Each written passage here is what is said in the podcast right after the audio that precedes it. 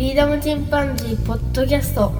この番組はアマチュアバンドのフリーダムチンパンジーの楽曲を中心にどうか思いついたことをお話しする番組です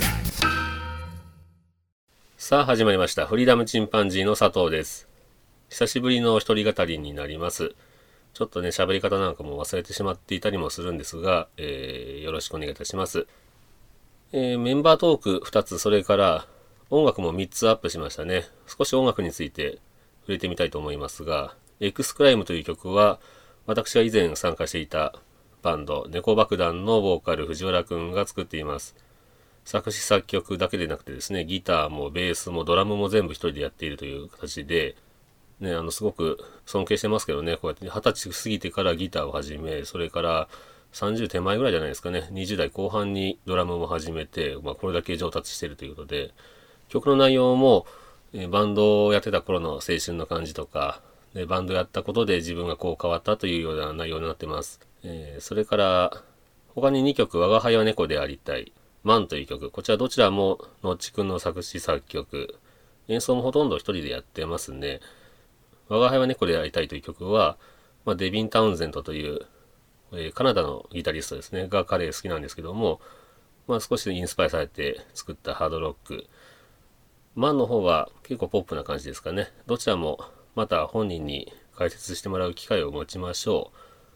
う。メンバートークですけども、こちらはビーズについて、それからギター遍歴という内容になっています。まあ、ちょっと音楽にね、あんまり興味ない方なんかは、うんっていうとこはあるかもしれませんけども、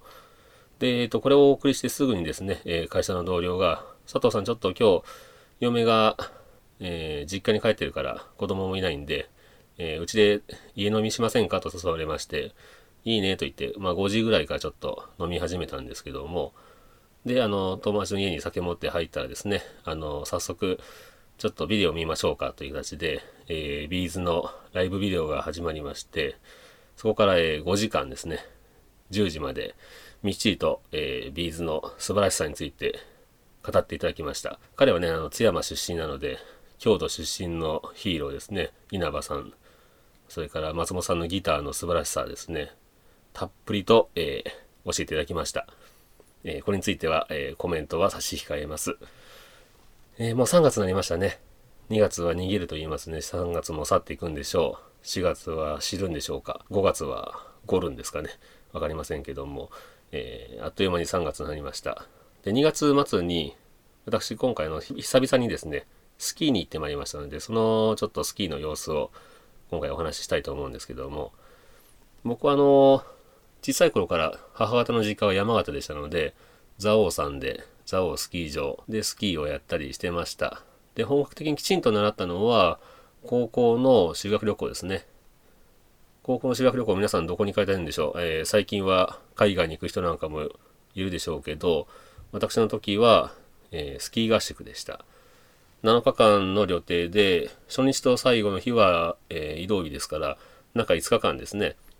インストラクターに習ってスキーを覚えたわけですけども、まあ、きちんとね、こうやって基礎から習って、だいぶその時に上達しましたね。で、あの、うちの高校は今でこそね、結構進学、特別進学クラスなんていうのは、えー早稲田とかそういった、まあ、有名大学行くらしいんですけど、僕の頃はかなりやんちゃな高校でした。なので、えーまあ、先生なんでもっと楽しいとこ行かないのっていうふうに聞いたらですね、お前ら繁華街があるような街に連れてったら、絶対外出て酒飲んだりするだろうと。でもこのスキー場だったら外出たら投資するだけだぞというので、まあ、ホテル借り切ってですね、まあ、缶詰状態という形になってました。で、まあ皆さんね、あの、行いがいい学生ばっかりですので、初日と帰る日はもう晴天な青空で、中5日間は猛吹雪というね、あの、普段の行いがね、いいですから、しっかりとあの、雪が降りましたけどもね。それで、えー学生になってからは、えー大学生になってからは、えー陸上部に所属してましたので、陸上部の先輩とか、同期のやつと一緒にあちこち行きましたね。信州の方に足を伸ばしたり、えー近くの鳥取県の大山に登ったりです、のスキー場に行ったり、まあ、あちこちスキーしました。卒業旅行も友達と一緒に蔵王に1週間スキー行ったりしましたね。蔵王山ってね、非常に雪質が良くて、パウダースノー、それから樹氷というんですけども、木が丸ごと雪だるまの状態になってましてその超巨大な雪だるまの合間を縫いながらその青空と真っ白な樹氷のですね対比を眺めながらゴンドラで一番上に上がって降りるまで1時間ぐらいゆっくりだと滑れますね。とっても楽しい、えー、スキーでしたけども。で、えー、社会人になって鳥取県の米子市に、えー、まあ8年ほど住んでたんですけどもこの間はねあの家から大山が見えてましたベランダに出ると大山が見えてで、あ今日は雪質いなとか、天候いいなっていう時に、もう気が乗ったら休みの日に一人でも行きましたし、えー、フリーダムチンパンジーのメンバーとね、スキーに行ったりもしましたね。陽野線とか大山。で、まあ、こうやってかなりハマってたんですが、えー、やっぱり子供が2人ね、いると、特に下のチビができると、なかなかそういった時間も取れずですね。で、岡山にまた引っ越してきたりしましたので、えー、スキーは10年間遠ざかってました。前に滑ったのも上の子に教えたというのが最後で、その時はね、国際スキー場という一番、えー、まあ、スキー場のてっぺんですね。かなり急斜面なんですけど、そこに無理やり連れて行って、もうあの、滑らなくていいから、歩いてでもいいからここから滑れと、無理やりスパルタ教育をしてですね。で、そこはもう怖い怖いと言ってたんですけど、そこの恐怖感を覚えると、もう後の普通のゲレンデがめちゃくちゃ簡単に感じるんですね。で、まあ恐怖感をなくスピードに乗ってかなり上手くなったんですがで今回うちのチビはまあまだ小学校の4年生なので、えー、まあ、初めてのスキーになりましたでちょっと教えてやろうと思って滑れるかなと思いながら行ったわけですけども10年ぶりのスキーでしたねで私はあのスキー一式揃えてるんですけども、えー、スキーはショートスキーを履いています途中からね普通の昔の板でしたら僕で始めたんであの、カービングスキーという、カービングスキーというのは真ん中が少しへこんでるわけですね。足の乗せるあたりがへこんでいて、えー、前と後ろが少し膨らんでると。まあ、ひょうたんを伸ばしたような感じですけど、このカービングスキーというのが現れてからはもう、あまり力なしにターンできるようになりましたね。で、僕はそのカービングタイプの、えー、ショートスキー、まあ、ファンスキーとも言いますけど、でファンスキーの、えー、サロモンというメーカー、これフランス製ですが、サロモンの、まあ、ブーツと板と合わせて、で、ストックがいらないんですね。で、両手フリーで、足もあの歩きやすいですし、軽いですし、すごく自由感があるんですね。まあ難点としては、短いんであのバランスが取りにくいという、まあ、体幹がしっかりしないと滑りにくいというのと、まあ、ターンしにくいですね。それから、うん、新設なんか行くと短いですから、その分埋まってしまうという部分ですね。それからスピードが出にくいというのが3点、うん、マイナス点ですけど、利点としては何といっても荷物が減るという部分ですね。長さは1メートルぐらいですので、さっと車に乗せれる。それから、えー、ストックがない自由感ですね。あとは、あの、スキーまあ、滑りながら後ろ向きに滑ったり、くるくる回転したりとかですね、こういうのが簡単にできますね。取り増ししやすさが何といっても、それとこの自由感が、このショートスキーの良さですけども、で、久々に意識持って行って、まあ、スキー場でまず、まあ、ブーツを履こうとしたらですね、えー、早速、あの、両足の、え、前当ての部分がバキンと折れまして、まあ、10年使ってないと硬化してるだろうなと思ってましたが、まあ、ここまでとは思いながら、まあ、前当てぐらいなんとか、なしでいけるかと思いながら、無理やり履いて歩き出してですね、まあ、30本ぐらい、30歩ぐらいですかね、歩いて、なんか足の裏軽いぞと思ったらですね、えー、足の裏がボロボロと崩れて、ほぼなくなっておりました。えー、歩いてきたね、後ろを振り返ると、足の後に黒い塊があちこちに落ちてまして、回収しながら、えー、また車に戻ってですね、かなり恥ずかしかったですけども、ここまでボロボロになると思いませんでしたね。で、子供は何も持ってないんで、えー、ゴーグルだけ、ゴーグルと、それからグラブですね、だけ買って、グローブだけ買ってきたんですけども、で、頭はね、あの、自転車用のヘルメットをかぶらせていったんですが、で、レンタルスキー屋さんに来ました。このカフェレンタル大津江というお店にいたんですけども、えー、スイス風のね、えー、建物でおしゃれなお店なんですが、1階がレンタルスキー、えー、2階がカフェになっています。で、大津江さんという、大津江正彦さんという70歳ちょっと過ぎたぐらいですかね、のおじいちゃんがやってるんですけど、髭の、真っ白な髭のね、白髪の、ね、優しいおじいちゃんです。おじいちゃんなんて言って失礼ですけどね、もともと大山スキー場のある、まあ、大山町生まれなんですが、この方、えー、札幌オリンピックの日本代表ということで、まあ、完全なね元オリンピック選手ですその後に全日本の女子とか男子のチームコーチそれからオリンピック日本代表アルペンチームの監督デサントのスキーチームの監督とまあすごいあのプロスキーヤーなんですけどもで10年ほど前から引退されて、まあ、レンタル屋さんを始めたそうです。で結構流行ってまして、えー、着いてからもこう1時間ほど待ち時間がありましたが、まあ、その間もねあの看板娘の奈々ちゃんという方が非常に可愛くてですねその方と遊んでるってまあ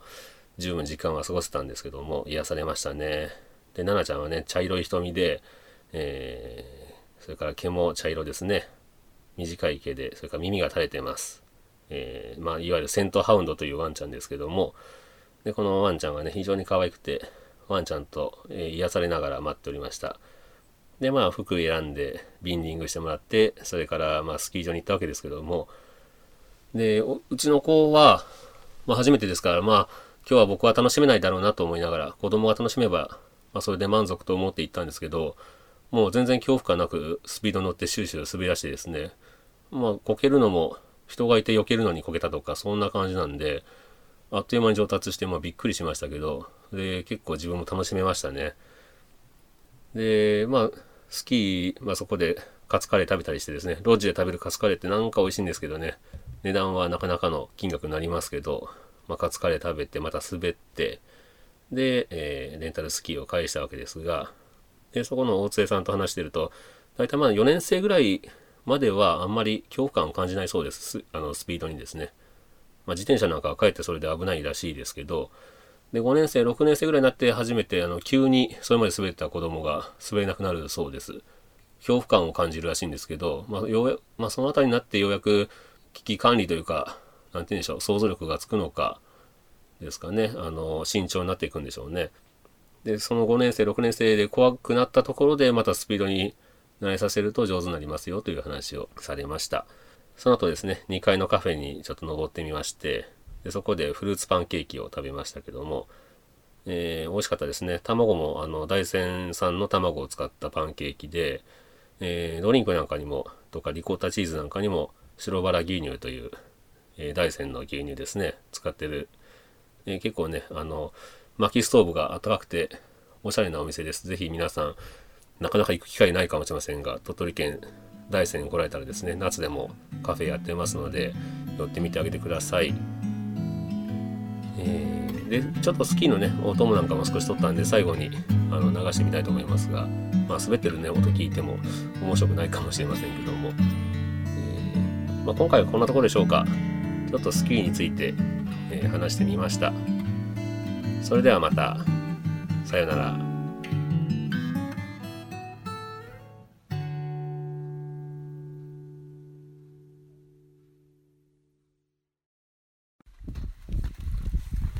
滑ってる音取ろうかなと思って。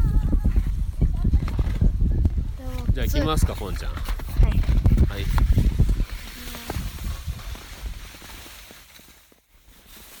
気持ちいいね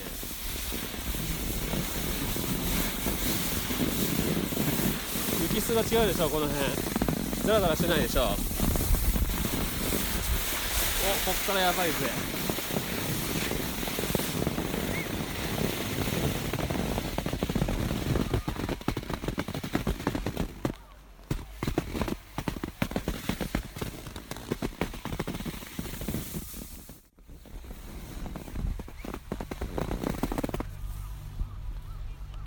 楽しいね。楽しい。お前上手だったよほんと。いうか最初から結構上手だよ。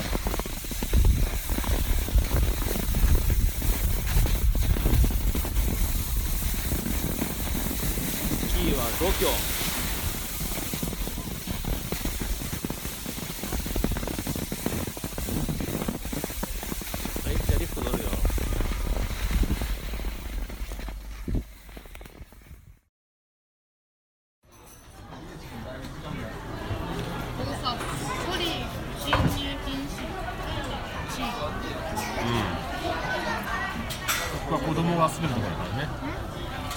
専用。ちっちゃい子専用。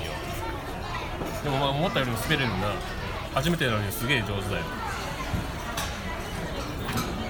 どうだった？カツカツカレーは？美味しいね。